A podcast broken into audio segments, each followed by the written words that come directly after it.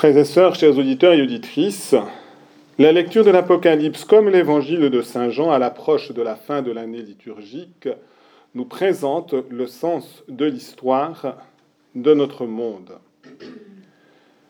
Sans aucune illusion, les drames sont là, sont présents. Bruit de guerre, on pourrait dire annonce du changement climatique également. Et également mal, impureté qui habite le cœur des hommes à travers le symbolisme de Babylone la Grande. Mes frères et sœurs, au lieu de se laisser écraser par ce drame, eh bien nous sommes invités au courage. L'Apocalypse disait cette parole, Heureux les invités au repas des noces de l'agneau. C'est du reste une parole qui est dans la nouvelle traduction du missel romain juste avant la communion. L'invitation à la communion est aussi une invitation au courage. Au courage parce que nous sommes fondés sur un roc et le roc, c'est le Christ. Et c'est encore exactement cela que Jésus nous dit dans la fin de l'évangile. Alors on verra le Fils de l'homme venir dans une nuit avec puissance et grande gloire. L'histoire humaine, l'histoire de la création, avec ses drames et aussi bien sûr avec ses grandeurs, appartient d'abord au Christ, le roi de l'univers.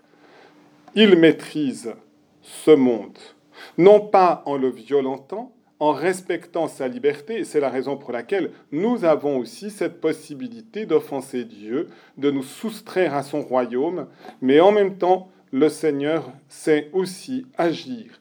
Et dans la mesure où notre cœur est ouvert, nous entrons par le drame de la rédemption dans la victoire du ressuscité. Et c'est la raison pour laquelle nous pouvons avoir tout au long de notre vie le courage dans le cœur, le bonheur dans le cœur, sachant que Dieu est fidèle et qu'il est capable de nous rendre fidèles.